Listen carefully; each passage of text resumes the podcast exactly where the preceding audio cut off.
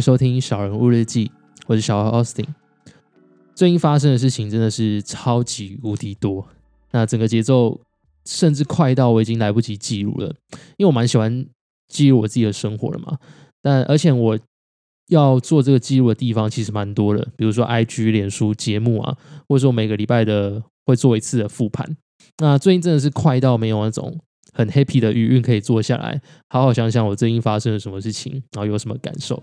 因为以前大概每个礼拜都会有一个一小段时间是我专门留给自己，就不想被任何人打扰，然后可能坐在咖啡厅去做大概三个小时左右吧，我就去统整这一周发生了什么事情，然后把它写下来。写的过程呢，就是完全算是无脑嘛，也还算有脑。反正就是一个潜意识的过程，就是想一下这个礼拜发生了什么大事，然后我的感受怎么样。这里面就会包含，比如说社交啊，然后财务啊，然后我的感受，还有我的我对自己的要求，我对自己的呃使用手机的什么状况之类的，有一些是具体的东西，然后有一些是抽象的东西。那最近这个记录的过程啊，甚至是连最小的单位。比如说用赖的记事本都有点来不及了，顶多就剩下那个早上起床的时候要去上班之前，我会跟镜子里面的自己稍微对话个一两分钟。然后这个习惯也是算是今年这一两个月啊，这一两个月才慢慢加进来的。然后这是一个很很美好的过程，有机会跟大家分享。那总之呢，我就是在这个过程之中呢，会稍微去重整一下。昨天或是这几天发生了什么事情，什么感受，然后给自己一点点鼓励，剩下就没了。不过目前处于这个状态，我觉得算蛮喜欢的，主要是因为发生的事情啊，或者说我选择发生的事情，对我来讲都别具意义。先用节日来说的话，我觉得最近的明确感很强烈，就整个生活很清晰，而且倒也不是说我立下了什么很棒、很伟大的目标，而是我好像每天都知道我自己要干嘛。很清楚的知道自己要干嘛。那光是这件事情，我觉得我本来有的那个内耗感，至少减少有七成左右吧。偶尔还是因为因为很想要逃避啊，然后就会惯性的开始拖延，不想面对。比如说现在录节目，其实有点累，但就会想说还是想要花个时间来记录一下。但如果真的发生这种状况，现在也比较可以理解。不会再多去责备自己一次，算是放过自己的过程啊。好，那这段期间我到底在干嘛？主要就是之前跟大家分享说，我跑去上表演课。不过大家听到当下，我应该已经正式的结束这个表演课的过程了，然后也完成期末的演出。我自己其实蛮期待的。自从分完小组啊，要筹备演出，那我算起来平均应该一天会跟我的组员见到四五个小时。超夸张，而且我们各自都还有工作，那这件事情真的是超级扯。其实光是可以约一起约出来讨论，我觉得就是一件很美好的事情了。因为回想自己的人生啊，曾几何时，可以因为对一件事情的投入，然后愿意不顾一切，硬着头皮就是要把一件事情完成。然后即便没有人逼迫你，不是什么学校的报告啊，长官要的资料，甚至你不会因为这东西你可以赚到任何一毛钱。它不是一个可以呃具体量化的东西，但是可以这么有默契，而且是三个人都这么有默契的去对一件你可能做了也不一定能做到完美，而且要花很长时间的事情这么投入，我觉得真的是很特别的体验，真的是很特别的体验。然后讲到这边，也想要趁这个时间用这用节目跟我的。两位组员告白一下，就是要很谢谢阿杜、杜汉林跟卷赖医生，很谢谢你们让爱这件事情在我们之间发生的这么简单容易，但效果却又这么的珍贵。这真的是一段蛮美好的回忆啊！然后最最后一堂课虽然也还没到，但我还是觉得蛮不舍的，很想要继续跟这两个这么优秀的伙伴一起前进探险。那上次有这种感觉，好像应该回到。高中吗？还是小学？反正那时候就觉得离别是一件很困难、很困难的事。那通常毕业典礼的时候，你就会先跟，比如说老师还是同学说啊，你自己绝对不会哭。然后结果 当天的时候，绝对讲这种话，绝对都是哭到无法自拔。但后来我在面对分离这件事啊，就还蛮轻松的。但这点可能也是个缺点啊，就是我面对分离这件事情，通常都会先提前做准备，比如说，呃，我可能在呃一个月或是两个月之前，我就会开始想啊，反正之后就结束了。然后因为这样想，所以在后面的过程投入的程度就会有差，因为你会想到，反正我之后会结束啊，然后你会强迫自己去做一些新的东西，或者是。呃，你本来就在做的例行性事务，然后来掩盖，也不说掩盖，就是把它覆盖过去，把你本来对你很投入那个情感稍微覆盖过去。那是我处理离别的一种方式，就是我觉得我可以事先做准备。反正就是如果把分离带来的难过给具体化，比如说一个分离会带来十份悲伤，那我可能就会在分离前的一段时间去拆分这十份悲伤。偶尔就去切断一点连接，等到最后真的分离的时候就习惯了，然后需要调试就很快。反正睡完一觉你就知道，说明天要过新的一天嘛，又会有新的阶段。但我觉得这样可能是一个缺点，原因也是我觉得我比较不善于经营长久的友情。就我身边真的走很远的朋友其实不多嘛，一来是我蛮不习惯用手机跟人家聊天，然后二来是我蛮专注在。生活周遭的场域，也就是说，如果我们不在同一个生活圈里面，我可能就不太会去跟人家互动。不知道从什么时候开始养这个这个习惯的，但等到我发现的时候，我才注意到说，其实我身边蛮多朋友都是阶段性的，比如说以前学校的同学啊，打工的同事啊，或是哪个活动他当兵怎么认识的朋友，就到最后我其实都还是跟自己相处啊，然后别人的邀约我都会。慢慢的退，慢慢的退。那在在这个状况下，你又没有什么特殊的动力去认识新朋友？所以我身边深交的朋友其实真的蛮少的。那偶尔我也会因为这件事情去反省，说我是不是太机车了？像是会陪我一起聊书的伙伴 Carry，他就是一个社牛，他真的是一个社牛，就是他到哪里朋友就到哪里，有他就有朋友那种。而且他很用心的在经营他的朋友圈。可能一到十二月之间，每个月他都会花一点点时间去经营各式各样的圈子，什么球队啊、同学啊、山友啊、party 认识的伙伴之类的。这件事情真的是让我超级佩服，我也跟他讲过很多遍。但说到底，这可能也是因为我们取得能量的方式不一样吧。就是他可能是比较从朋友互动上去吸收那个能量，但我的话就是还是会需要时间跟自己相处整理。但希望大家。如果你理解的话，就也不要误会我。就是我还是很喜欢交朋友，而且也觉得可以有朋友跟可以跟朋友做一件事情，是一件很幸福的事情。像这次表演课认识两位伙伴，就真的是让我感动到不行。那我觉得这一切都是安排的相当好。好，那回过头来讲表演课这件事情啊，带给我最大的启发，真的是我的身体。这是我头一次发现，原来我的身体可以这么的好用。那在分享这件事情之前啊，先跟大家分享一下，我觉得我在表演课的几个大收获。我觉得第一个是我对于情绪的觉察更深的，而且是我以前可能没想过的。哦，因为如果一直以来都有在听节目的听众，就会知道我可能会讲很多跟自己内在有关的嘛。因为我就是一个比较偏。敏感偏细腻的人，那过去最一开始有一段时间，对于这件事情我是困扰的，就是我不知道为什么自己要想那么多。然后你去跟其他的一些朋友讲的时候，他们会跟你讲说，你如果常常想太多，会把自己困住。包括我跟我的家人讲也是这样子。那这个想太多，也确实真的有把我困住过。就是呃，之前失恋的一段期间，那时候就真的。还有跟家人吵架，就是那那一段时间，真的是因为情绪过不去，所以影响了我很多很多的生活。但后来解决方法，呃，有练习过，有练习过解决方法是用切断那个情绪，就我要变成一个理性的机车人，我只要想我每天要做什么事情就好了，然后其他我都不管。那一发现我可能有情绪波动的时候，我就跳过。就是我那时候有一段时间很像机器人，我只要去做一些很简单、不用让我多想的事情。但后来发现，其实这是一个没什么用的做法。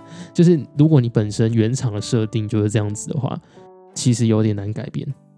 但是后来回过头来想，如果我本身原厂设定就是这样子，那我可不可以去运用一下这个原厂设定？比如说像我，我可能是一个比较偏内在型、比较需要整理、比较需要情感的抒发的人，那我就练习这件事情啊。就是以前以前不会这样想，以前就觉得说，好像大部分在呃社会期待底下，都是要你当一个阳光乐观的人。然后会叫你不要有太多的情绪，而且会特别说情绪化这件事情是一个很不好的事。就是如果我们听到一个人情绪化，我们大概会觉得他是一个嗯很糟糕、很难相处，他是一个很负面的人。但是我觉得情绪化这件事情，在上完表演课之后，我觉得最大的体会是，情绪化是一件很好、很美好的事情。就是如果你想象你活在这个世界上。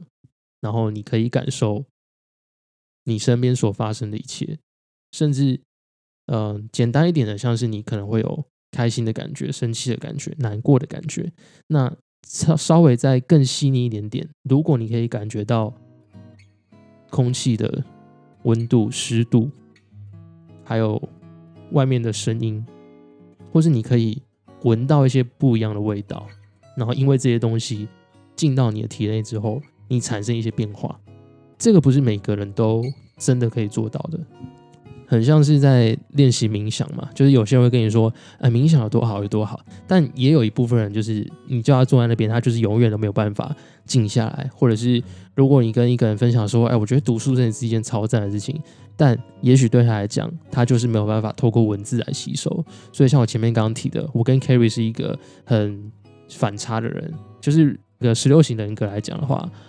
他是 EFP 嘛，我是 INFP，我们都需要用感受的方式，但是他感受的方式是透过外在相处，我感受的方式是内在相处。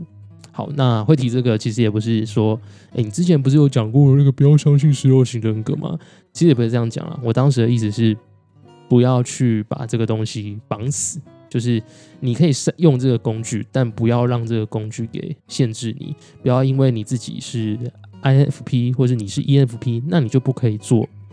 相反过来的觉察，因为很多时候那个是一个你当下的感觉，或者是你当下的状态，你那阵子的生活模式，可能都会影响到。好，那回过头来讲，在上完表演课之后，我第一次发现自己是一个很愤怒的人。我之前有在 IG 上分享过，就是以前我都觉得自己是一个很不喜欢跟人家争吵争执的人，因为我都觉得很。说实在，其实就就是觉得浪费时间啊，因为我是压根相信那种人是没有办法被改被改变的，除非他自己真的想，不然没有一个人可以去彻彻底底的改变另外一个人。好，那所以在这种情况下，我以前遇到冲突的方式，要么就是直接闪过，要么就是我就 OK 啊，我配合这样，所以我不太会去跟人家争吵，因为我觉得争吵很累，而且。也很没有必要，所以我我一直相信这件事情。但是在表演课之后，我们那时候有个练习，就是你要用各种的情绪去念一段话，而且是对另外一个人念一段话。然后你在练习的过程之中，因为它是一个轮转，所以你会接收到同样的情绪，然后你也会用同样的情绪去表达给别人。那那时候就是用了几个情绪嘛，有比如说开心的、悲伤的，然后愤怒的、喜怒哀乐四种。那我在练习生气的那一轮之前，其实我有一点小焦虑，因为我觉得我是一个很不会生气的人嘛，所以待会练习到我的时候，我就在想，我会不会就做的很不像？因为我我没有办法想象生气是什么样子。我那时候的想象是我需要去想象，就是我我要去模拟什么叫生气，但后来也没有多想，就是前一个同学先把生气的台词丢给我。那我就带这个生气的话，然后转头一转头，真的是一转头的当下，我就马上对后面那个同学爆喷一波，然后讲完当下，我自己也吓一跳，但我觉得很爽。就是我我发现哦，原来我是会生气的人，原来我在生气这件事情，我是用的这么淋漓尽致。可是为什么会以前我一直觉得自己是不会生气的人？后来这一点，我我回来之后想了很久，才发现说我不是不会生气，而是我的生气通常都是对自己，或者是我习惯的方式只是用压抑。简单来说，情绪它是一个很自然的东西，只是差别在于你有没有很仔细的去感受跟体验它而已。就是它就是会出现，比如说你今天被泼了一桶水，莫名其妙被泼了一桶水。或者是刻意的被泼一桶水，会不会不爽？绝对会不爽。但是，因在这个不爽的瞬间，每一个人的反应都会不一样。那这个反应就很有可能会变成你对这件事情的看法。比如说，像我之前，我可能是用压抑的方式嘛，我被水泼到，我可能第一时间会觉得对方绝对不是故意的。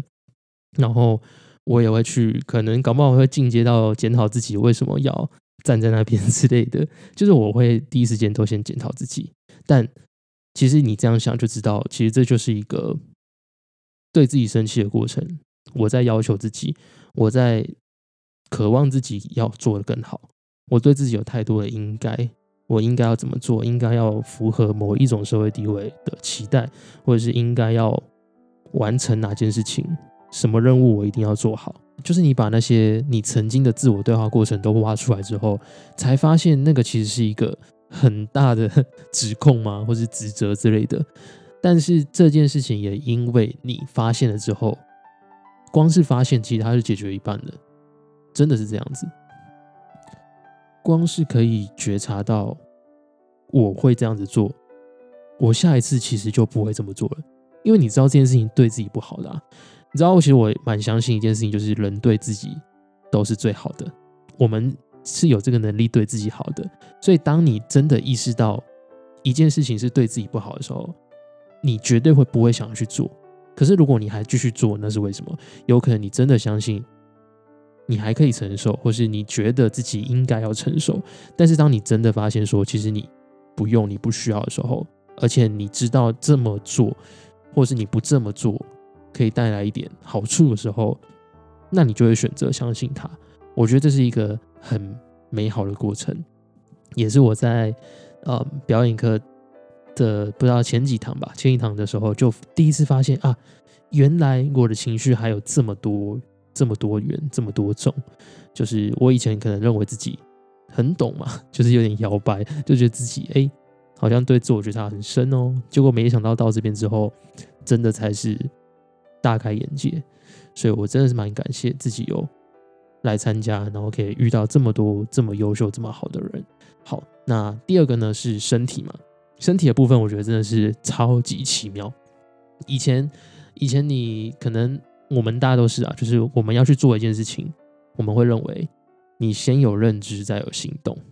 我先有一个想法，我想要去喝一杯水，我才会起身去喝一杯水，对吧？但我觉得上了表演课之后，它变成是。你可以玩玩看不同的做法，就是你可以先直接不想什么，你直接去一杯水面前喝下去之后，你搞不好第一口喝下去，然后第二口发现自己好像真的蛮渴，又会喝第二口。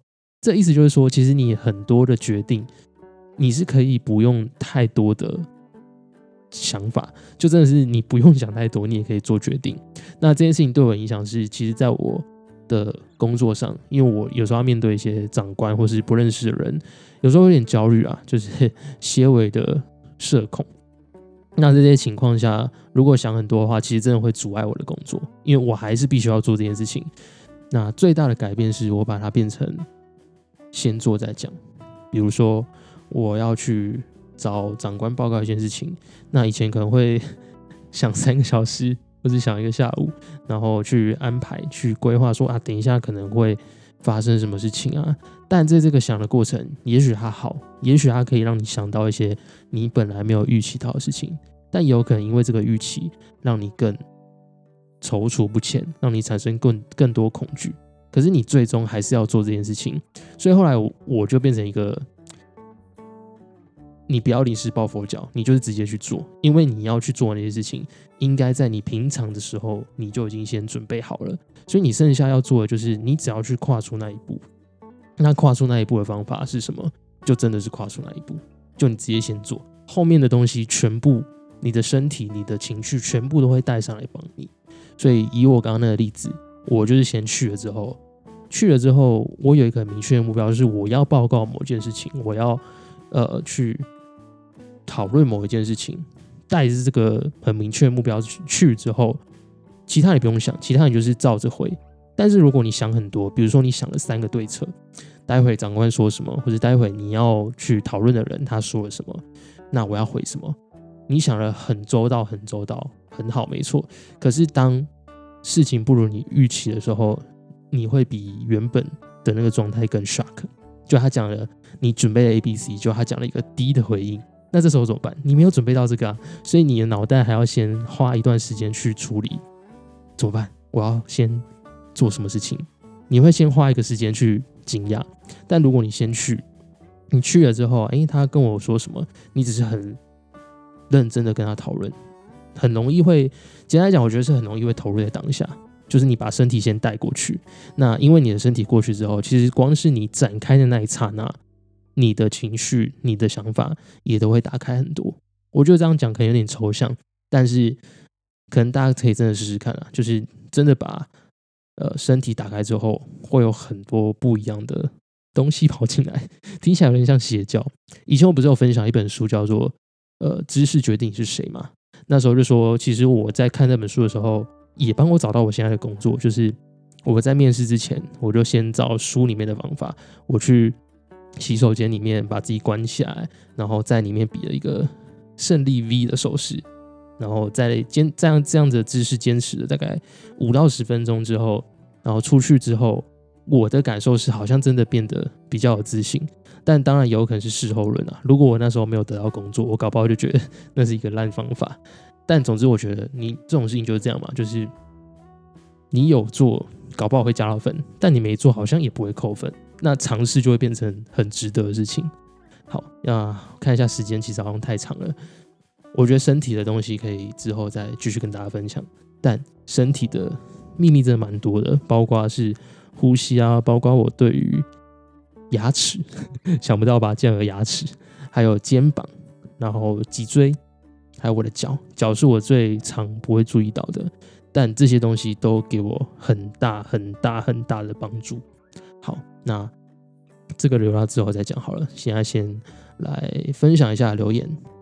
好，那第一位他说，在网络大数据推播认识这个频道，有温度的声音让每个生命故事都显得更独一无二。谢谢你的分享，让我的生命好像开始有点不一样。决定把这星期原定要参加讲座的金额拿来赞助这个频道，然后一个 rock 的手势。我看一下时间，他是在早上八点五十分留言跟赞助的。好，那真的超级超级无敌感谢，哇！收到赞助是一个比起留言，收到赞助也是一个很不一样的感觉。但兄弟，你没有留名字，你没有留下名字，我不知道怎么念你的名字。但是真的很谢谢你啊！然后网络大数据这个不知道是不是一个平台吗？等下来搜寻看看。然后他说有温度的声音让每个故事都显得独一无二嘛。这个真的是我，其实我觉得应该反过来讲，我觉得是这些故事。才让声音更好听，或是让这个节目变得更特别。因为之上一集好像有讲到，就是我觉得每次可以写出更好的访纲，有一个很大原因是因为我前面访问的那些人给我很大很大的帮助。比如说，我可能从第一集跟世山聊天，那时候很菜啊，如果回听的话，一定会觉得尴尬到爆炸。就我那时候是很想要追着我的访刚去问。但这个有个缺点，就是你只会照你自己想要的，你不会去感受他给你的回应是什么。所以在这样的情况下，你没有办法跟对方同在嘛，那就很容易会没有办法问出可能最贴近他的东西。但现在多了许多好奇之后，你可以跟着呃来节目聊天的人，你就跟他一起走，然后不一定会问到你本来要的东西，但方向绝对不会偏离太太多了，就是他绝对。一样会是一个好听的故事，因为他是从本人很真诚的提出来的。只要是真诚的东西，我觉得绝对都会是好听的。好，那谢谢这个不知道是谁的朋友，好，真的很感谢。第二位也是一个赞助，他说每次听你自言自语的内容，感觉好像我曾经或现在的状态被说出来。听到了当下，真心觉得原来我不是怪咖，能够承受内心不安与恐惧的破坏力，同时选择勇敢的拥抱这份痛苦。我看见了温柔的坚信，不论 Podcast 会不会继续，很感谢可以在茫茫人网海、茫茫网海遇见这个声音，祝福你平安顺利。哦，顺心，然后一个也是一个 rock 的手势，同时好好的温柔的对待自己。好，非常感谢这位朋友。但是你跟前面的兄弟一样，还是你们是一起的？就是你没有写名字，我不知道你是谁。好，但没关系，还是很感谢，很感谢你。然后，其实刚开头看到他说自言自语的时候，我觉得蛮好笑的。自言自语听起来超像一个怪咖啊！对了，他后面又讲到怪咖，我真的是一个怪咖。好，他说，呃，曾经或是现在的状态被讲出来，会觉得自己不是怪咖。对，恭喜你！但有可能是因为我本来就很怪哦。好，但重点是可以让你多一份勇敢去拥抱痛苦也好，或者是一个很难过的关也好，我觉得。这是我想要的，因为我自己也是一个很很多迷惘的人啊。我常觉得自己的人生不知道在干嘛。那今天开头虽然讲说有一个明确感嘛，但你就知道说会讲这样子的人，代表他曾经对这件事情感到困扰，一定是的，一定是，不然他不会有这个想法。就是如果这件事情对我不是困扰的话，我连想都不会想到。但就是因为我有这个困扰，所以讲出来的东西会。可能比本来没有这个困扰人更深刻，所以我觉得每次讲这个我都觉得蛮开心的，就是因为你这样讲，其实对我来讲也是啊。当我看到你的留言，我也才发现自己说，原来我真的不怪，就大家都有这个想法，差别只是在于说有没有常把这件事情分享出来而已。就我其实蛮常在讲一件事情，就是我们的社群软体啊，很常在加速一个。就是大家都过得很好的状态，这大家应该都听过啊。就是你在上面看到的东西，绝对都是很好的东西。可是其实它是一个呃人生的 highlight，就是它大家大家一定都会啊，我也会啊。就是你只会 po 一些你觉得自己很棒很棒的高光时刻，那个是你最好的状态，你想要分享给大家看。我觉得这是绝对是一个好的，跟大家分享喜悦，然后有人可以回应你，那是一件很开心的事情。但也因为这样。当这个东西越来越多之后，比如说你有两三百个朋友，然后他们全部都要跟你分享开心的，然后或者是很了不起的成就，两三百件事情这样轰炸下来，你很容易会觉得自己好像是一个很糟糕、很烂的人。但其实你仔细想，他们不是每天都会这样子过，就像你现在感受我一样，我也不是每天都这样子过，我有那种。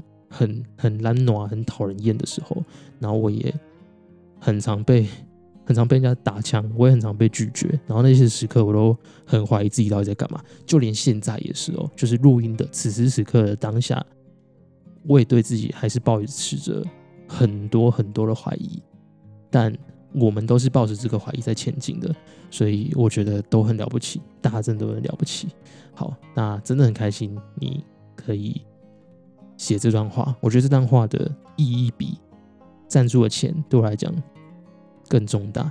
听起来很干话，但我真的蛮喜欢看到大家写一些东西给我。我觉得那个是一个超级无敌大的肯定。